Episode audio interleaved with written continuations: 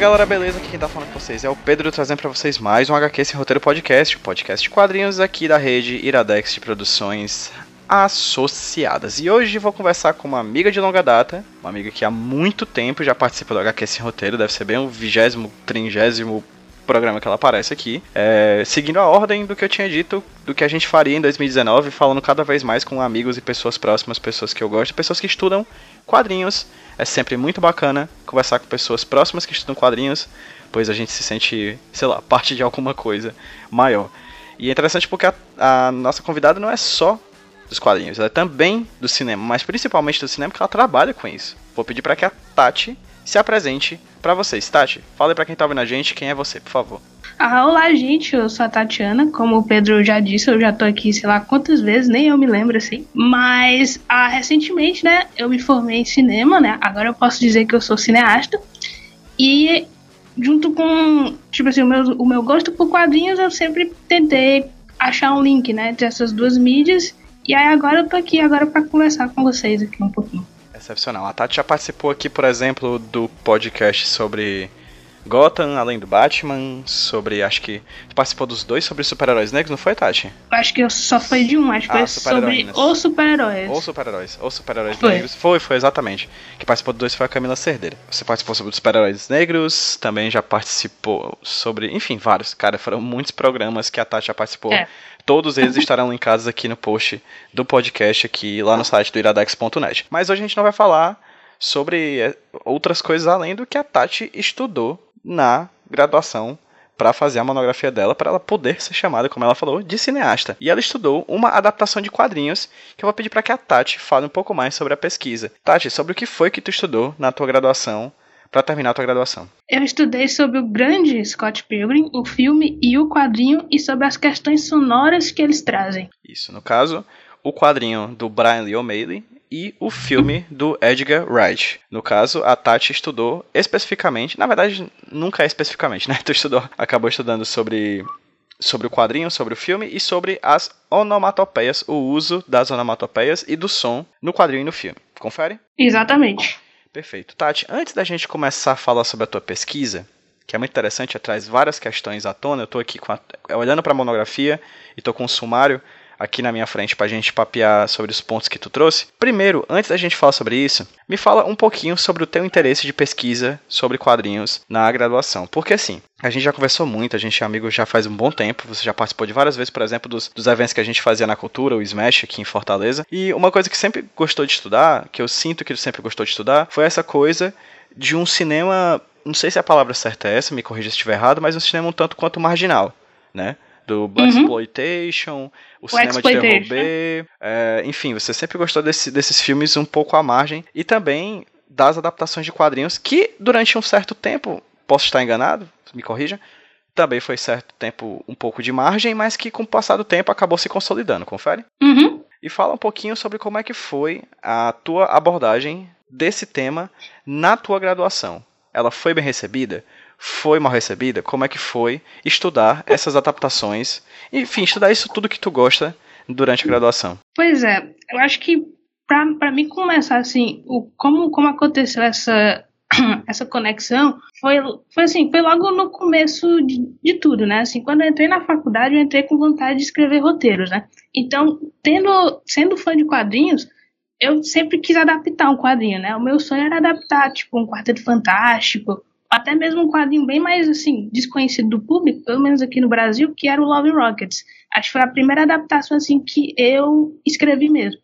Então, essa trazer os quadrinhos para a faculdade de cinema foi um pouco difícil, né? Por causa que ainda tem aquela questão de os quadrinhos serem uma coisa muito infantil, né? E era como foi recebido, sabe? Mesmo eu sempre acho que foram o quê? Seis anos de, de faculdade e foram seis anos de assim, quase não me ouviam, sabe? Eu tinha que, ou tinha que pegar alguma coisa super popular, alguma coisa muito artística, para poder conseguir que as pessoas me ouvissem, né? E aí talvez seja por isso que eu comecei a, a me aventurar pelo cinema do Exploitation, do Exploitation, por causa que eles tinham esses links com quadrinhos, né? Eu sempre gostei de pontuar muito o Exploitation por conta do Luke Cage, né? Que para mim é um dos meus personagens favoritos. Então, com, começou dessa maneira. Mas mas foi sempre muito difícil, sabe? Chegar naquele. nesse ponto de poder discutir quadrinhos a, é, é bem complicado, sabe? Foi por conta de uma, assim, de uma disciplina que eu tive a liberdade de poder juntar tudo isso, sabe? Foi, acho que, eu não lembro agora o nome da, da disciplina,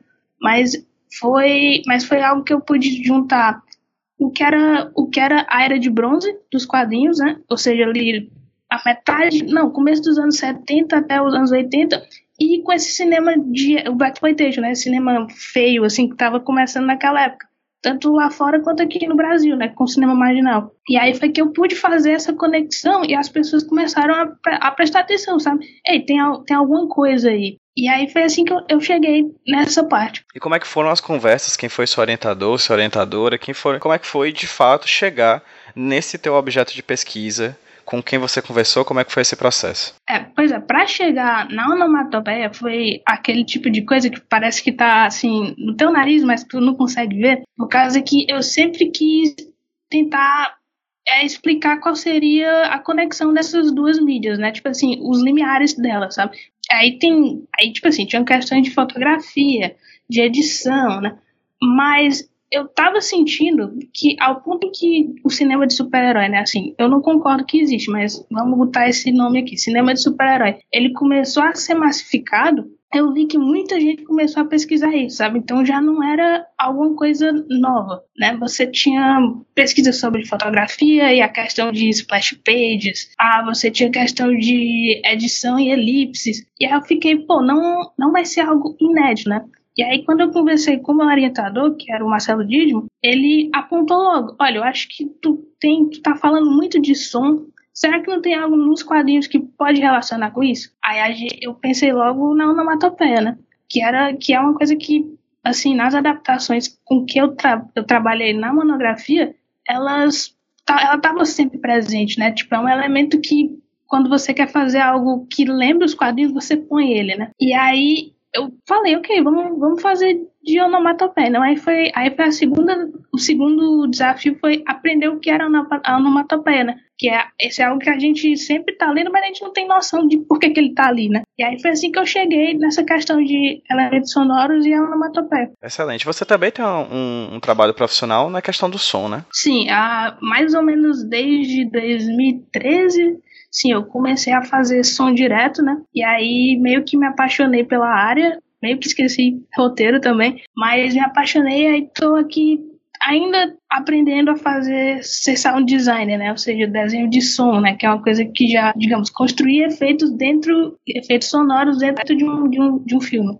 ou de uma série, enfim. Você já citou aí o elemento central que reúne esse, esse, esse, fio condutor que te faz andar por sobre esses dois campos, que é o do quadrinho e o do cinema, que é a onomatopeia. Daqui a pouco a gente fala especificamente sobre a onomatopeia, o que é a onomatopeia e como ela se dá nessas duas linguagens. Mas primeiro eu tô dando uma olhadinha no teu sumário aqui na, na tua monografia, Tati, e você inicia a tua pesquisa por um apanhado da adaptação de quadrinhos para o cinema. Confere? Fala um pouquinho mais sobre isso. Eu, eu agora eu tenho eu tenho vergonha desse nome que eu botei, tipo, Era de Ouro, a cinematografia de gibis, mas é bonitinho. Mas assim, uma coisa que a gente começou na.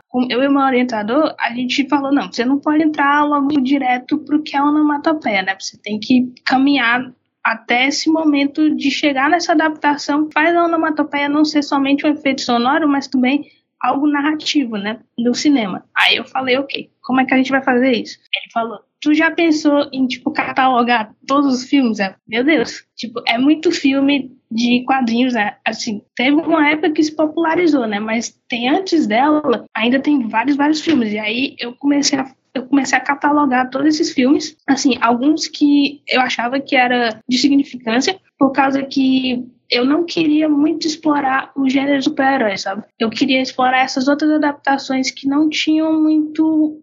não tinham muita. não eram muito exploradas ou não tinham muita visibilidade. E aí foi eu. Então comecei a fazer essa catalogação que começa lá de 41, né, com aquelas primeiras, aqueles primeiros filmes seriais, que é, na verdade eram filmes grandes que eram só depois picotados, né? Até chegar mais ou menos em 2010, né? ou seja, agora. Perfeito. E nessa passagem de tempo desses filmes, desde 1941 até hoje em dia, é, você percebeu, de alguma forma, o uso da onomatopeia, onde a onomatopeia se encaixava nesses, nesses filmes, se é que se encaixavam? Pois é, esse foi o desafio, né? Porque mesmo eu tendo esse conhecimento, né, de que já eram feitas adaptações cinematográficas desde os anos 40 ou até mesmo antes, a, a onomatopeia ainda não era um elemento presente, né? Porque se a gente parar para pensar assim, né? Como eu dividi, né? Eu dividi, tipo, era de ouro, era de prata, era de bronze, por causa que cada uma dessas eras, elas têm interações, né? Ou seja, você tem lá dos anos 40 até os anos 70, como eu ponho como era de ouro, uh, é algo mais ligado a vamos adaptar esse personagem ou essa história, né? Não tem uma preocupação de ah, vamos botar os elementos que faz os quadrinhos, os quadrinhos, né? Não existe essa preocupação, é simplesmente vamos pegar o super-homem e vamos adaptar ele para outra para outra mídia, né? O, o que é que o super-homem, qual é o, as bases do, do super-homem, sabe? Tipo assim, o que é que tem na história que a gente simplesmente pode adaptar. Então, o uso da onomatopeia, ele só vai vir lá para começo dos anos 90, embora tenha a série do, do Batman, né, dos anos 60, que é a mais conhecida, né? Porque ele, digamos, põe os elementos dos quadrinhos, ele põe desenhos e põe as onomatopeias, né, na hora, na hora das brigas.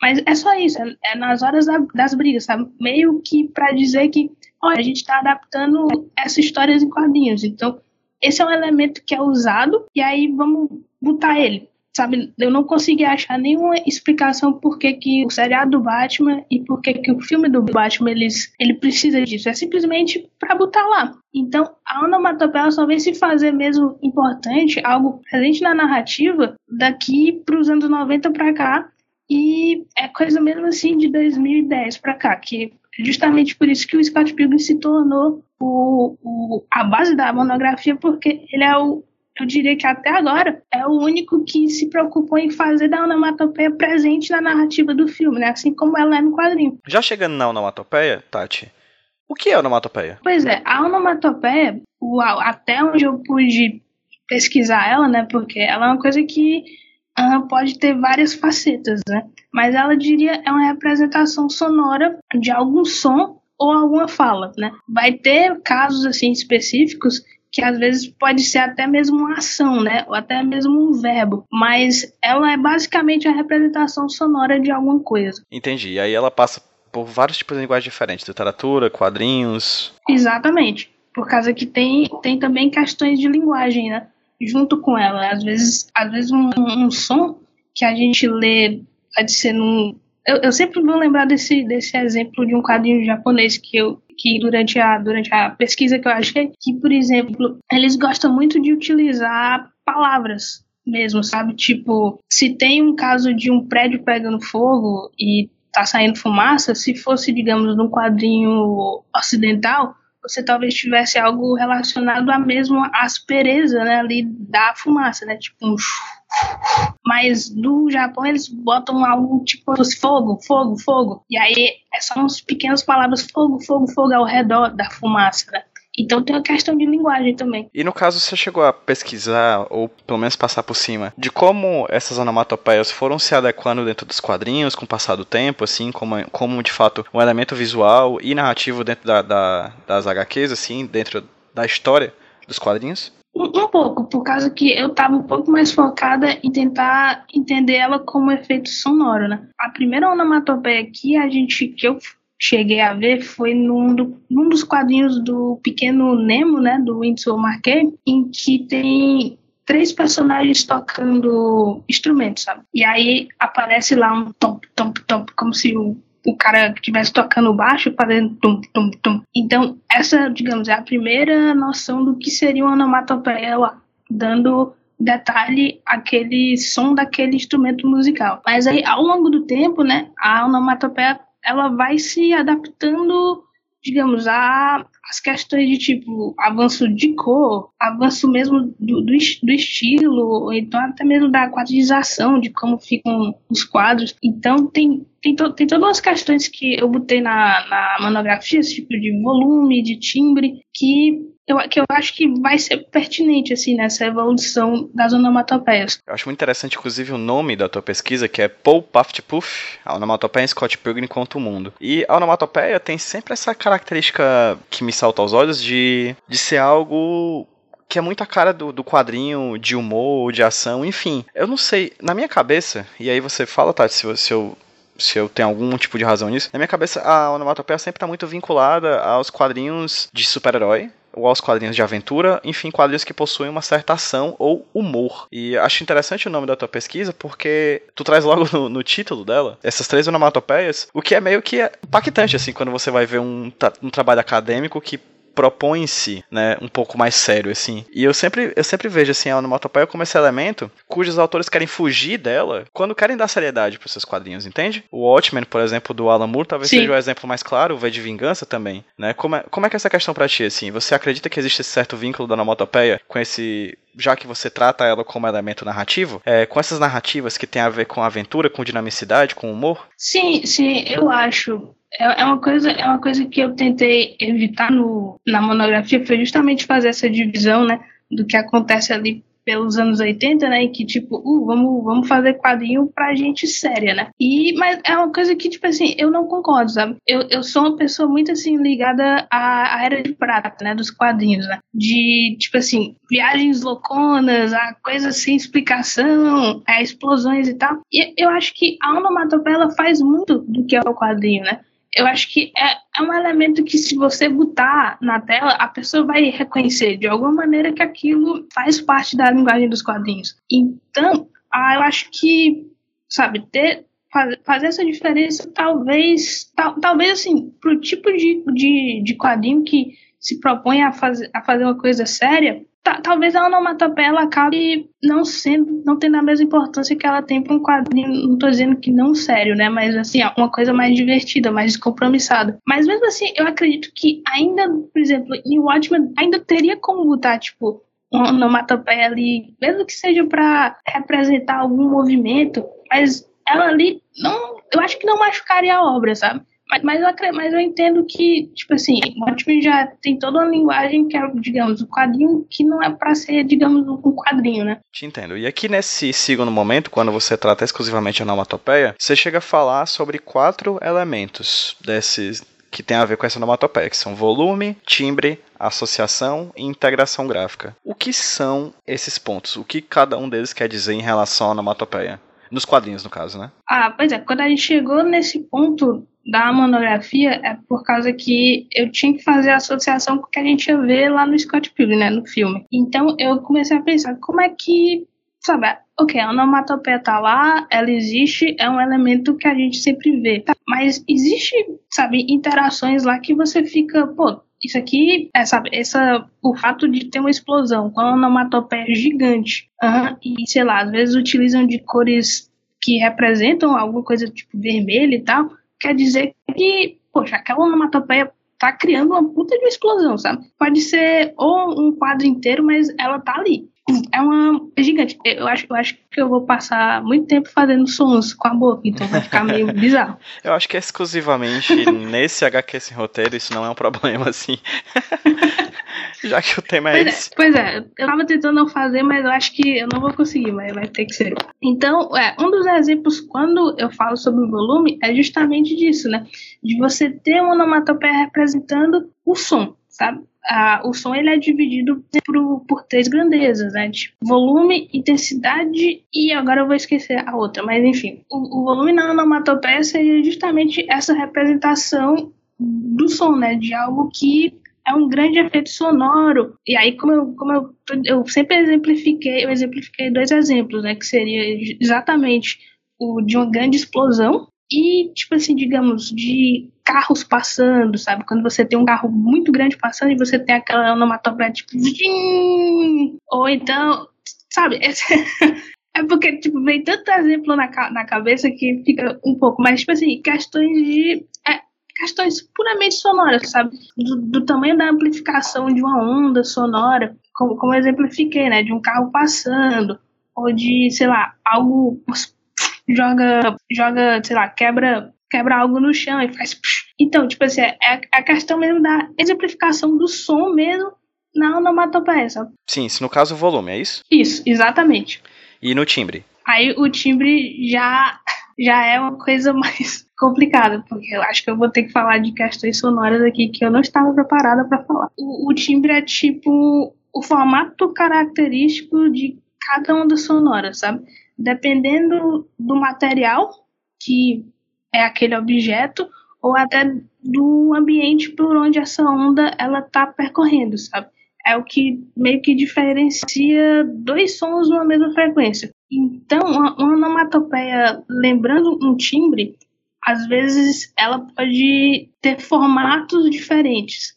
Então, por exemplo, se você tem um personagem rastejando, por exemplo, tem algumas onomatopeias que tentam criar meio que um, um, ritmo daquela movimentação de onda. É tipo a representação a representação desenhada do que seria aquela onda, tipo a pessoa raste, rastejando. Então você tem, sei lá, um crawl, é porque crawl é tipo rastejar em, em inglês. Aquele crawl ele tá acompanhando como seria aquele som de rastejar, né? Tipo, você tá então, sabe, acho que é isso, isso que seria o timbre nos quadrinhos. Entendo. Então Oi? você fala do, do volume e do timbre e tenta sempre é, isso como ele, elemento sonoro e uhum. tenta, a partir disso, achar paralelos visuais dentro dos quadrinhos, é isso? Exatamente. Porque, tipo assim, é a única, é a única coisa assim que a gente tem, né? Por causa que a onomatopeia, digamos, é uma coisa, é uma coisa, é um elemento gráfico que tá lá é, desenhado, né? Então, tipo assim, a gente tem que pensar, cara, o,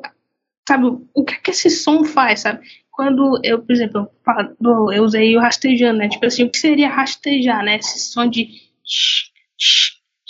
sabe? Como é que eu iria representar isso no quadrinho, sabe? E aí tem tem, aí essa é a questão do timbre, né? Porque uma coisa que a gente tem que ter em mente é que quadrinho é uma arte que emula som, né? Porque som não Exato. existe no quadrinho. Uhum. Né? A gente está meio que vendo ele, né? E aí, através dessa onomatopeia, a gente tenta entender o que seria aquele som daquele ambiente. Mesmo, mesmo no elemento gráfico mais lembrado dos quadrinhos, que é o balão, o balão uhum. que fala, ele tenta emular algo que inexiste, né? Que é a palavra falada dentro do papel impresso, que, enfim, não condiz, né? É. E aí, no caso, você chega a falar também da associação e da integração gráfica. O que seria isso? Pois é, a, a associação ela tem a ver mais com a questão do estilo que é utilizado naquela onomatopeia, né? Digamos, ai, é, foda falar isso sem imagem, né? Mas assim, a, a, escolha mesmo do artista de como seria aquela representação de som, né? Um dos exemplos que eu pus foi era de uma era de uma briga acho que até do, do quadrinho Deadly Class, era de, um, uma briga em que dois personagens se tacam contra uma janela e ela quebra. E aí os pedaços de vidro elas viram as onomatopeias, como se fossem o, o, o vidro caindo e quebrando. Tipo, tá, tá, tá, então eu, eu, utilizo isso como se fosse uma associação, né? Tipo, tentar desenhar aquela onomatopeia utilizando o objeto com o qual ela está sendo usada, né? Aí outro exemplo foi acho de um quadrinho bastante antigo, acho que até da época da do Hollywood, acho que dos anos 50, em que uma moça está digitando uma daquelas máquinas de escrever e a onomatopeia que é o som da, de, daquela tecla, né? E a gente, tá, a gente só entende que ela está escrevendo muito rápido porque tá aquele então é, isso é o que eu teria como a, a, associação. Tipo, a questão da diagramação e do estilo que vão definir o que é aquela onomatopeia. E por último, você fala de integração gráfica. Isso. A, a integração gráfica é um, já é uma coisa usada mais recente. Que eu vejo muitos quadrinhos ultimamente utilizando da onomatopeia como se fosse um quadro mesmo, né? Tipo, de desenhar o acontecimento dentro dela. Então, por exemplo, tem um quadro do Gibi Duarte, do Afterlife, né? Tipo, acho não tô lembrado qual é o nome aqui em português, mas é em que o, o cachorrinho do Jughead, o hot dog, ele ele ele vira um zumbi e ele ele morde o Jughead. E aí a cena inteira é tipo a, o quadro inteiro é a onomatopeia som de bite, né? Tipo e é, é desenhado dentro da onomatopeia. É como se a onomatopeia fosse um mise-en-scène ali para a sequência. É, é como se ela não tivesse dentro, né? É como se o, a, a cena que tivesse dentro dela. Sim, eu lembro que recentemente, inclusive, uma página do Hawkeye, né? Do Gavião Arqueiro do Matt Fraction e do David Aja, uhum. em que um dos personagens dá dois tiros de uma arma com uma arma com silenciador E tem a, os, os dois tiros são dentro de. A, a arma é, é, está dentro de dois, duas, dois quadros que são for, em formato de. Pf, pf, né, que seriam uhum. dois tiros do, da arma com silenciador, assim. Então o desenho é dentro da, do formato do quadro, assim. É muito interessante, né? Só ia pontuar que o, esse artista, né, o David Aja, ele é mestre nisso aí ele faz a maior integração gráfica sempre. Eu lembro de um trabalho que ele também fez no Gavi, não, no Arqueiro Verde, que ele trabalha muito com arqueiro. E aí ele faz exatamente essa coisa, ele faz assim pelo resto do quadrinho inteiro. Então, meio que, vamos lá, em resumo, o volume seria o tamanho da, da, da onomatopeia, mais ou menos? É, exatamente. O timbre seria o estilo da onomatopeia, a associação... Não, a, a associação seria mais o estilo. O estilo, o, né? É, o, o timbre seria, digamos, uma representação do som, né? Ah, entendi, entendi, entendi. O, o volume seria o tamanho e o timbre seria o que está escrito. É, exatamente. Perfeitamente. A associação seria esse vínculo entre o estilo de como é desenhado a onomatopeia e o som, se é que é possível fazer essa, essa acoplagem sinestésica, né? Uhum. E a integração gráfica já é como, se, como a onomatopeia pode ser utilizada por vários elementos gráficos, inclusive ao ponto de ser um quadro. Exato.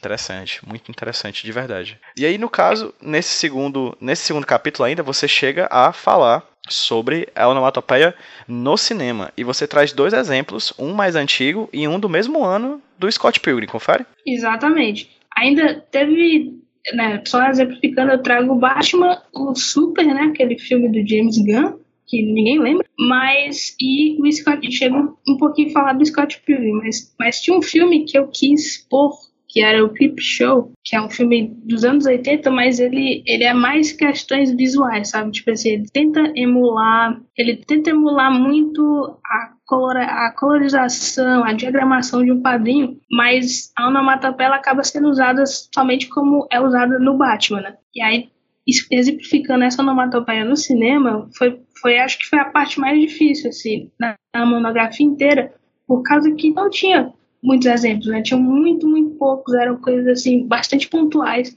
Então eu tive que fazer esse, esse capítulo, esse subcapítulo, na verdade, ele é meio que uma eu tentando exemplificar a história do som do cinema, né? Lá começando lá com o cantor de jazz, até achando esses pequenos, essas pequenas questões do que seria a onomatopeia lá. Né? E aí eu achei poucos exemplos assim dessa época, sabe? Um, um dos mais interessantes foi de um filme chamado College Chums, que eu não, não saberia como ficaria a tradução disso, mas é um filme de 1907, assim, na época do cinema mudo, o cinema mudo que ele sempre meio que tentou fazer uma coisa diferente, né, já que também não tinha som, então eu sempre achei ele muito, assim, próximo do que seria uma adaptação de quadrinhos, né? Então esse filme ele utiliza os personagens conversando através de a, da, da tela.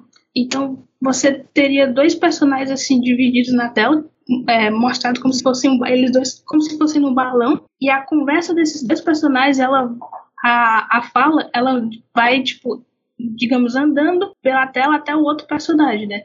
Até a outra extremidade. Aí eu fiquei pensando, nossa, isso aqui lembra um pouco de como seria um balão, né? Tipo assim, eles estão lá conversando e a, a, a fala tá caminhando entre eles, né? E ela vai fazendo tipo ondinha, como se fosse uma questão de, ei, estamos aqui, é uma onda sonora, ela vai de um personagem para outro. Então, essa foi uma das primeiras questões sobre, não é nem onomatopeia, né, sobre a voz, né? que aí você poderia até juntar um pouco sobre o que seria o balão, né, se ele fosse, digamos, é, adaptado 100% assim. E depois achei assim pequenos excetos assim em animações. Uma foi o, uma do Gato Félix, em que só aparece tipo é, é, é de fato um balão de quadrinho que aparece gritando miau. É só isso que aparece no filme inteiro. Tipo assim, eu assisti um filme inteiro só pra aparecer miau em 5 minutos. E aí depois no filme.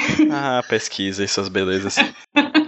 E aí depois um filme muito, muito antigo chamado Those Terrible Twins, que é de, acho que é de 1925, que aparece também só no começo, aparece uma onomatopeia do nada, como se fosse uma batida numa porta, sabe? Pá, pá, pá. E é só isso, o filme inteiro. E eu nunca, eu, no meio dessa pesquisa, eu não consegui entender porque que esses diretores, né? Eu acho, eu não lembro o nome do diretor do Terrible Twins, eles botaram aquilo ali, sabe?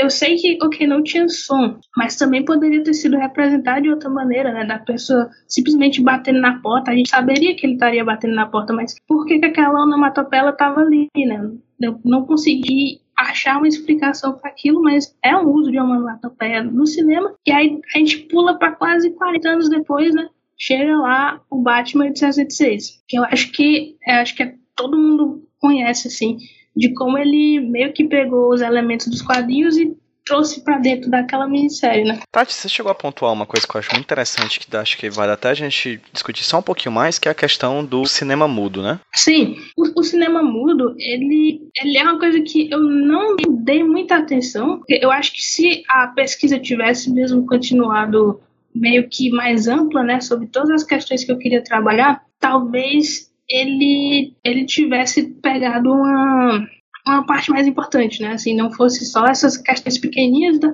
da representação de sons, né? Como elas apareciam na época em que não tinha som no cinema. E, mas eu, eu, eu sempre acho que tem uma relação muito, muito bacana entre o cinema mudo e os quadrinhos. Né? Ultimamente, naquela na, na série de televisão a Legion, acho que é que saiu, acho que é do ano passado, né, a primeira temporada dela né? Ele, ele digamos, para quem nunca assistiu, é sobre é uma série sobre o filho do professor Xavier, né? O Legião, que é um personagem que tem ele tem várias personalidades na cabeça dele, por isso que o nome dele é Legião. E ele tenta emular, digamos, a forma, assim, tem, se você pegar os quadrinhos do Legião, lá que era até desenhados pelo Bill Sienkiewicz, né? Eles são, eles misturam as várias maneiras de tipo desenhar. Então, você, às vezes ele utiliza a tipo pintura a óleo no quadrinho. A, às vezes ele faz, tipo assim, ele faz, pega fotografias e põe para contar aquela história, né? Tipo assim, acaba sendo um gibi completamente diferente do que era feito ali nos anos 80, sabe? Talvez seja por causa disso que ele não tenha sido muito conhecido, né? que era um gibi super-herói, mas que era altamente artístico. Mas a série, ela pega e tenta trazer esse mesmo pensamento, digamos, para o audiovisual, sabe? Quais são os tipos de audiovisual que a gente pode contar uma história, sabe? Então ele mistura a videoclipe com videodança, com videoarte, e aí tem uma parte que ele faz com a com o esquema do cinema mudo, né? A, os personagens comunicando através de cartelas. E é tão. E aquilo, assim, é uma das cenas que mais me impressiona porque eu, eu vi ali uma adaptação de quadrinho. Eu fiquei, nossa, sabe, fa, faz sentido, sabe? Você ter a questão do balão com aquela cartela, né? Porque a, gente lembrar que, tipo assim, os quadrinhos nem sempre tiveram ali aquele balãozinho, né? Às vezes era aquela só a caixa de diálogo, né? Que mostrava a, o, a fala do personagem, né? Então, existe ali uma, uma pesquisa entre, entre os dois, né? Acho que eu acho que tal, talvez se alguém quiser pesquisar mais, mas é, é uma coisa interessante, existe uma interação entre o cinema mudo e os quadrinhos. E existe também, talvez, uma relação entre o cinema já com som e a inexistência dessa onomatopeia nos, no, nos filmes, não? Sim. Porque eu acredito que seja uma questão de redundância, né? Às vezes, talvez. É, é uma coisa, é uma coisa que eu, eu explico quando a gente chega na parte do Scott Pilgrim, né? O porquê que ele tenta, ele tenta pontuar todos aqueles sons, sabe? Será que é realmente só porque, ei, tipo assim, se isso aqui fosse um quadrinho, talvez isso aqui, talvez a onomatopeia tivesse representado aqui, ou ele quer realmente dar uma, uma potência para aquele som, sabe? Fazer a gente se importar com o que vai acontecer. E já que você pontuou já sobre Scott Pilgrim, vamos chegar de fato no objeto da tua pesquisa, né? O filme e o quadrinho do Scott Pilgrim. Tati, o que é Scott Pilgrim? O Scott Pilgrim é um dos quadrinhos mais legais do mundo, gente. Ah, Pronto, é isso, assim, gente. É isso. Pronto. Ah, mas assim, eu acho, eu acho que eu vou falar só um pouquinho como é que eu cheguei no, no Scott, né? Eu acho que, assim, o Scott foi um dos, foi um dos filmes, né? Porque ele chega ali um pouco perto do Watchmen. Ele foi um dos filmes que me fez a tipo, começar a questionar, pô, será que ele, o cinema está realmente tentando trazer as linguagens do quadrinho para dentro do cinema, né? Será que está funcionando, né? Por causa, eu, eu pontuei o Watchmen, eu, tipo assim, ele, tipo assim, já tinha filmes como Sin City que, digamos, né, até mesmo o próprio diretor diz que é um quadrinho animado, né? Tipo, um quadrinho live action, um quadrinho em movimento. Embora eu acho que isso é meio errado. Mas, tipo assim, o Watchmen tenta ser a adaptação 100%, né? Tipo, é o mesmo quadro que a gente vê no, no quadrinho, tá lá a mesma cena no cinema, né? Mas isso acaba prendendo a narrativa e ela não se acostuma àquela mídia, né? A gente, é tanto que o, algumas partes tiveram que ter, digamos, ter que ser cortadas ou então adaptadas para fazer sentido ali, porque se você não dá para adaptar 100%. Mas quando eu vi lá em 2010 o Edgar Wright trazendo a onomatopeia para dentro, não só a onomatopeia, mas também a, os outros elementos visuais, né? Porque o Scott Pilgrim não é somente uma adaptação de quadrinho, né? Ele é tipo uma adaptação de quadrinho que utiliza elementos de videogames. E aí o filme é uma adaptação de quadrinhos que utiliza, que também utiliza a linguagem dos videogames. E aí eu fiquei meio, meu Deus, esse, esse filme é o filme, sabe? É o filme que a gente tem que prestar atenção nele nesse momento foi bem assim, quando, quando eu decidi que ia estudar onomatopeia, foi bem fácil saber que o Scott Pilgrim ia ser a base da pesquisa inteira. Então, tipo assim, já explicando o que é o, que é o Scott Pilgrim, é sobre um, um garoto tal, sobre um garoto lá no Canadá, que ele conhece essa garota, e aí descobre que ela tem, tipo, sete ex-namorados e ele tem que lutar com cada uma delas. O bacana do Scott Pilgrim é por causa que ele é um quadrinho muito, muito rico de elementos, sabe? Você consegue achar elementos de música dele, que também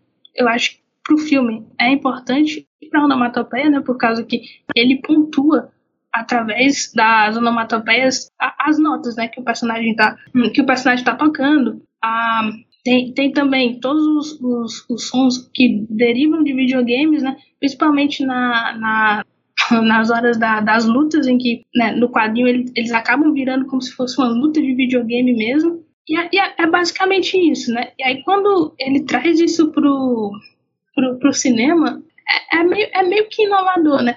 Por causa que ele, tenta, ele não tenta só botar da forma como se, como eu falei lá do Batman e do Super, né? Que eu acabei não falando do Super lá do James Gunn, mas é a mesma coisa do Batman, né? Ele põe somente onomatopeia em momentos pontuais, tipo, vai cair, uma, vai cair um objeto na cabeça do personagem, aí ele põe o objeto, tipo, pá, pronto. É só isso que o, o Super faz. Uhum, mas o Scott Pilgrim, ele pega essa onomatopeia e faz ela ter um sentido naquela cena, né? Faz ela construir para toda aquela mise-en-cena, é, faz, faz, ter, faz ter um sentido, né? Eu sempre gosto de exemplificar, por exemplo, aquela cena em, da aparição da, da, da Roxy, que é acho que é a quarta namorada, né? Mas, tipo assim, ela, a aparição dela é completamente feita através de onomatopeia. Tá bom que você também tá ouvindo, né? Mas ele, ele atenua isso, ele põe, tipo, coisas.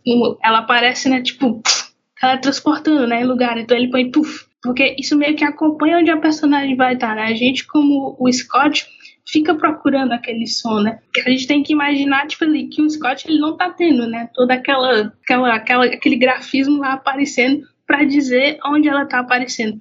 Mas a gente escuta como ele tá escutando, né? Como se a gente estivesse lá com ele.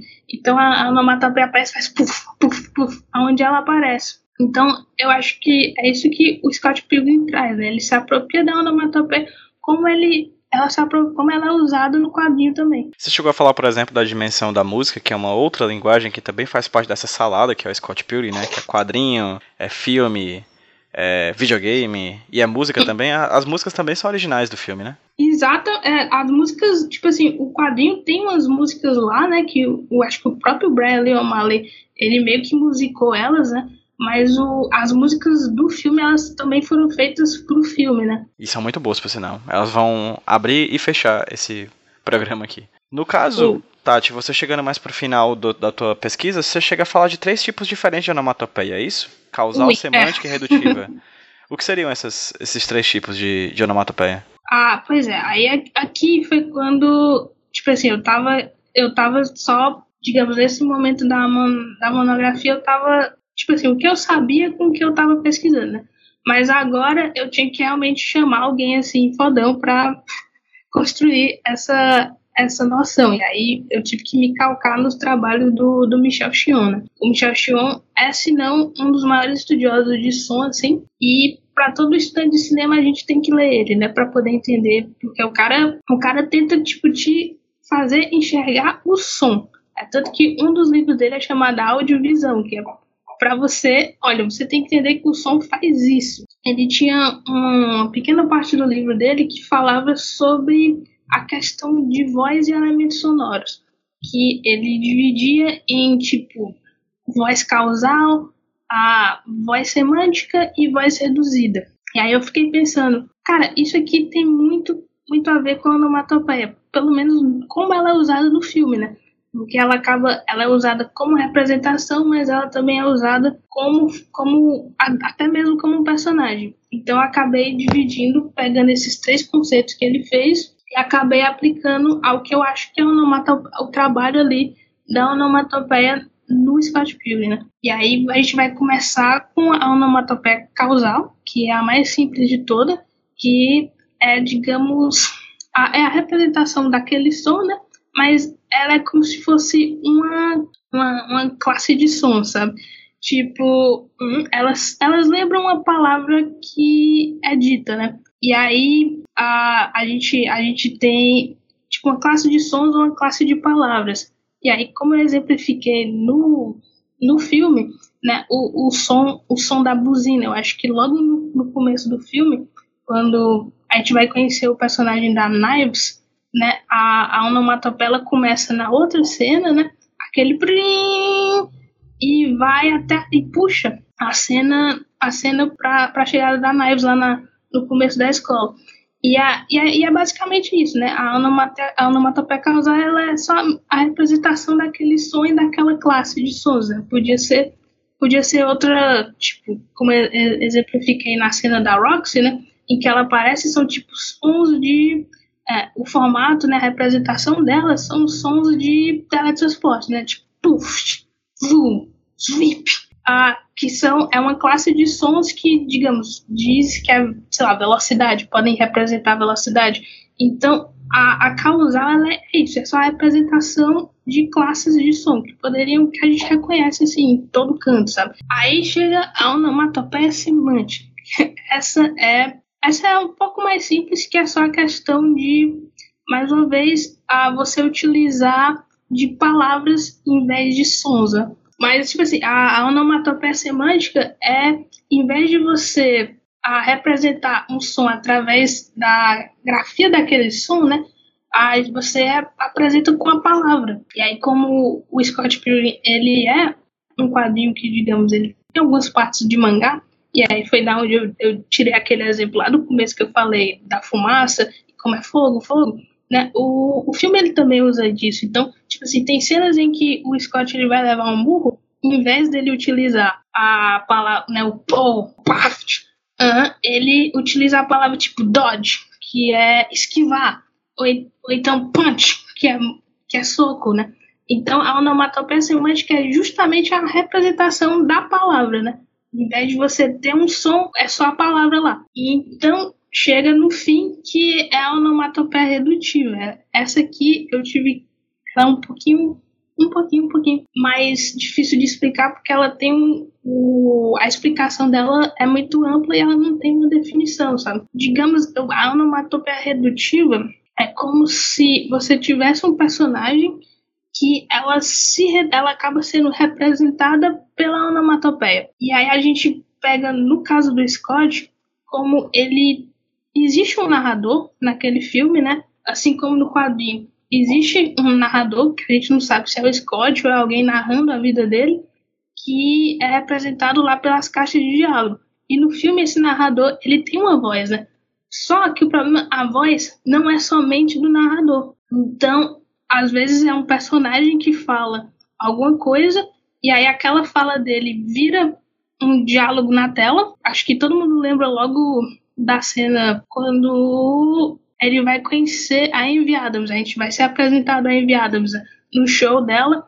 E aí que tá lá, tá lá o, o e aparece o, o próprio apresentador lá onde eles vão tocar. Ele grita And then was time. E aí aparece essa palavra. E aí a gente, a própria apresentação da Amy Adams acaba sendo redutiva, porque ela, ela fica gritando oh yeah, e aí a, a onomatopeia vai se formando oh yeah, ou seja, a, a Amy Adams ela é, ela é apresentada através da onomatopeia, né? Ou seja, a fala dela acaba virando a onomatopeia. E isso vai se repetir assim ao longo do filme com vários outros personagens o, próprio Scott, quando ainda nesse encontro com a Amy Adams e a banda dela, quando ele ele dá, ele recebe um murro, ele, ele some e você só vê a onomatopeia gritando ah! porque ele tá caindo bem longe. Então a onomatopeia redutiva ela é coisa bem mais ampla, por causa que é, digamos, a onomatopeia se, a, se apossando de um personagem para vir à tona. Sensacional, sensacional. E Tati, você chega a fazer essa pesquisa até mais ou menos 2010, que é a época do inclusive estou muito chocado.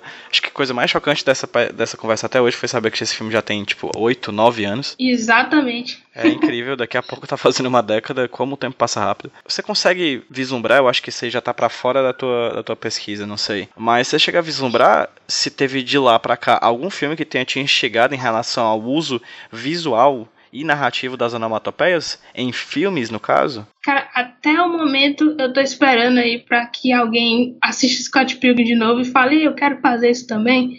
Mas eu acho que eu acho que a gente está num momento bem delicado assim sobre a questão de adaptações de quadrinhos, né? Porque elas estão começando a pipocar, assim. Acho que principalmente na televisão, né? Acho que por ano estão saindo 10 adaptações de quadrinho talvez a minha pesquisa ela acaba ela eu, eu, tenho vontade de continuar com ela mas talvez ela acabe até saindo do cinema e indo para televisão porque eu acho que cada vez está tendo menos filme e mais televisão. E eu acho que não se preocupam com essa questão de ter algo mais próximo dos quadrinhos da televisão. Acho que no cinema a gente continua né com essa hegemonia dos filmes de quadrinho né, de, de super-herói. Embora por exemplo eu acho super triste o Deadpool não brincar com isso sabe Seria um filme espetacular para utilizar a onomatopeia, mas até o momento ainda não chegou um, um filme. Eu, eu vi um jogo que está utilizando onomatopeia como, digamos, ataques. Ah, é tipo. De, de super-herói? Esse jogo? Não, é, é um jogo baseado num quadrinho do Robert Kirkman, que saiu aqui no Brasil, chamado O Ladrão dos Ladrões, o Chief of Thieves. E aí, a onomatopeia ela pode ser utilizada como um ataque, tipo assim, se você dá um tiro, a, a, as balas são puf, puf, puf. Nossa, ah, que massa. Uh -huh, e aí, tipo assim, para você se movimentar, se você for, for se esquivar, aparece dodge, ou então você vai deslizar, aparece slide. Então, eu tô vendo mais experimentação, talvez em outras mídias, do que o cinema, sabe? É, é por isso que eu acho que o Scott Pilgrim, ele, por um momento, ele é único, assim. Acho que ninguém ainda se atreveu a tentar fazer algo mais que isso. Tati, eu não tenho como agradecer de fato você ter topado aqui a conversar comigo sobre a tua pesquisa para HQ esse roteiro. A gente estava marcando isso há muito tempo, porque eu estava muito instigado para saber o que as conclusões, a, o, que, uhum. o que de fato essas abordagens você, que você fez desse filme que eu gosto muito e que talvez seja um dos meus filmes favoritos em questão de adaptação de quadrinhos para cinema. Eu acho um filme sim, sim. excepcional. Eu acho o quadrinho muito bom e eu uhum. acho o filme muito bom saca? E acho que existem sempre permanências, né, quando você faz adaptações, mas eu acho que eles são duas obras diferentes e são duas obras muito boas. Então, assim, Exatamente. eu realmente sempre indico para verem o filme. Tem na Netflix, é super fácil acessar, na verdade, ele tá em todo canto quase. E o quadrinho, que já é mais difícil de acessar, eu também recomendo muito que, assim, que leiam, porque é grande, né? São três volumes bem grossos, assim. É, mas três que também é uma leitura super seis. prazerosa. Exatamente. Três volumes que foram lançados aqui no Brasil, né? Uhum pela Quadrinhos da Companhia. Seis lá fora, três aqui. Então fica a dica também para quem não leu, ler, e para quem não assistiu, assistir, porque vale demais a pena, né? Engraçado que o meu orientador ele não conseguiu passar do primeiro volume, sabe? Do quadrinho? Aham. Uhum. Eu falei, é porque... você tem que ler. Aí ele, é. tá bom. Aí, ok, eu só li até o primeiro. Mas você não acha que o quadrinho, de certa forma, é um pouco. Como é que eu posso achar um termo para isso? Localizado em uma geração, geracionalmente, assim? Eu, eu, também acho, mas eu acho ele também um pouco redundante, sabe? Por causa que eu uhum. acho que o, o, o quadrinho, ele. A, tudo, toda aquela luta entre, tipo, os namorados e tentar botar na cabeça do Scott que ele é o cara errado, porque ele tá sempre fazendo as mesmas coisas ele acaba ficando redundante. Enquanto o filme deixou bem mais tipo, ei, é como se, isso aqui é como se fosse Mortal Kombat. Você vai lutando e chega até o final. E aí funcionou bem melhor. Já o quadrinho, acho que seis volumes pesou assim nele, sabe? O Brandon ele desenha bem, mas ele também faz uns personagens muito igual um ao outro, né? De vez em quando a gente confunde um pouquinho. É, eu não sei quem é a Kim ou quem é o Scott, às vezes. justo, justo. Pois, Sati, muito obrigado por ter conversado comigo, aqui comigo para HQ esse roteiro. Fica aqui o agradecimento de coração. E fala para quem tá ouvindo a gente onde as pessoas conseguem encontrar mais do teu trabalho. Primeiro, eu só queria agradecer de o convite, porque eu sempre gosto de conversar sobre quadrinhos, né? Qualquer coisinha sobre quadrinhos eu, eu gosto de ficar explorando. E eu planejo explicar até melhor, por causa que é uma, é uma pesquisa que talvez ela seja bem mais visual e sonora, de fazer uma série exemplificando justamente as coisas que eu falei aqui. E aí eu, eu planejo dividir mais bonitinho, também planejo ah, meio que agora, sabe, é uma pesquisa que ela tá meio que comigo, né? Porque como eu tô trabalhando essas questões de desenho de som também, tanto profissionalmente quanto hum, do tempo livre, eu planejo fazer review de quadrinho, mas estudando a onomatopeia daquele quadrinho, né? Mas é uma coisa que primeiro eu tenho que fazer essa série utilizando a pesquisa da monografia. Eu agora tenho um Twitter justamente porque ah, vai sair no Tapioca, eu acho que vai ficar mais fácil das pessoas falarem comigo, que é o arroba é O-S-B-B-I-E. E é assim, tipo, tem o Facebook também, que é o Tatiana Ferreira, e é assim que as pessoas podem me achar. Excelente. Como é de costume, todo mundo já sabe, os links para as redes sociais da Tati vão estar no post desse podcast e também o link para o texto da Tati que eu estou mais do que ansioso já para ver, porque a gente papiou aqui nessa mídia que é sonora, fizemos uma Pô, tá, foi ótimo. Mas acho que o apelo visual também, já que a gente está falando de quadrinhos e de cinema, é. São uhum. interessantes uhum. e talvez esse. E com, talvez não. Com certeza esse, essa série de textos que a Tati vai fazer lá é, vai ser extremamente interessante e complementar a esse papo que vocês ouviram aqui hoje. Então tá, já uhum. fico ansioso para ver esses textos, tá bom? Ok. então é isso. Vamos dar um tchauzinho para quem tá ouvindo a gente no 3, 2, 1. Tchau, gente! Tchau!